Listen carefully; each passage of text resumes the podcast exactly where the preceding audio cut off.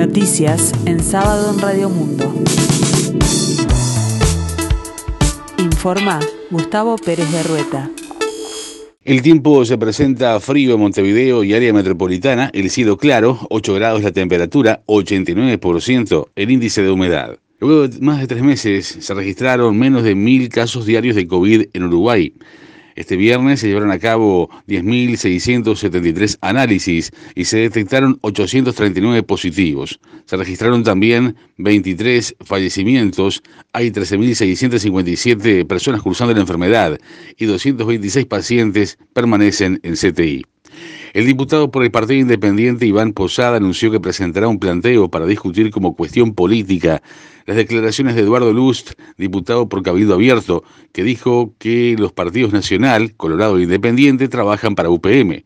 Posada consideró que Lust hace una afirmación que notoriamente descalifica, eh, según dijo este viernes, en declaraciones a las radios públicas.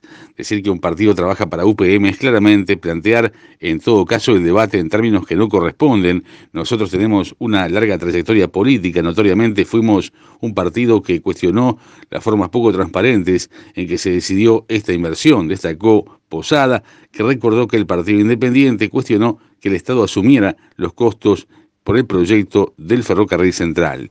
La intendenta de Montevideo, Carolina Cose, presidió una reunión extraordinaria del Comité Departamental de Emergencia y anunció que las salas culturales, museos y casinos serán habilitadas cuando el índice de Harvard de la capital sea de 20 o menos durante tres días consecutivos.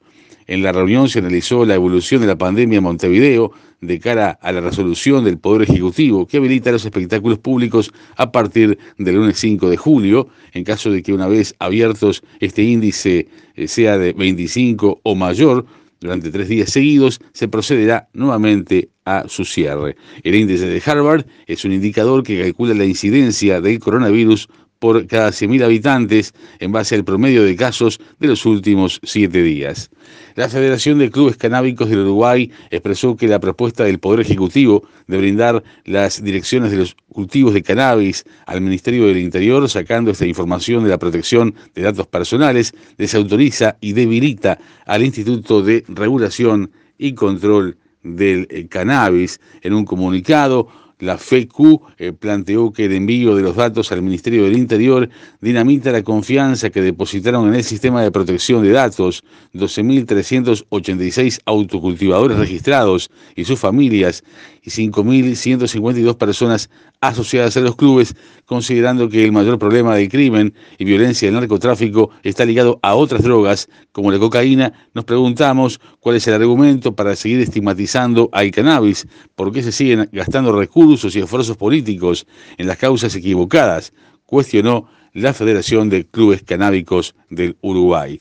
En el deporte, la selección uruguaya de fútbol jugará este sábado desde las 19 horas en choque clave ante Colombia por los cuartos de final de Copa América, en busca de un triunfo que le permita meterse entre los cuatro mejores de América. Los dirigidos por el maestro Tavares llegan a este partido tras vencer a Paraguay y Bolivia, igualar con Chile y caer con Argentina en fase de grupos, con una mejoría en su actuación colectiva y el retorno de su máximo goleador Luis Suárez desde el arranque. Diego Godín, que estuvo en dudas, iría de arranque ante los cafeteros en la saga, mientras que Georgian de Arrascaeta jugará en zona de volantes. Brasil con lo justo derrotó 1 a 0 a Chile y está entre los cuatro mejores. En tanto, Argentina y Ecuador se miden esta noche a las 22 horas. Por el torneo apertura del fútbol uruguayo habrá dos partidos, River Plate Boston River, River Plate Boston River a las 14 horas y Cerro Largo Fénix a las 16 horas 15 minutos. En la escena internacional, la indignación de los canadienses por recientes hallazgos de cerca de 200 tumbas de indígenas, sobre todo niños, se tradujo en el derribo de las estatuas de las reinas Victoria e Isabel II. Ocurrió en el marco del Día de Canadá, cuando en el país se celebra la autonomía del Reino Unido, declarada el 1 de julio de 1867. Las estatuas de las monarcas estaban ubicadas junto al edificio de la legislatura de Manitoba, en la ciudad de Winnipeg. El tiempo continúa frío aquí en el sur y área metropolitana, el cielo claro, 8 grados la temperatura. Para el resto de la jornada se prevé cielo claro y algo nuboso, neblinas. Más noticias en sábado en 60 minutos.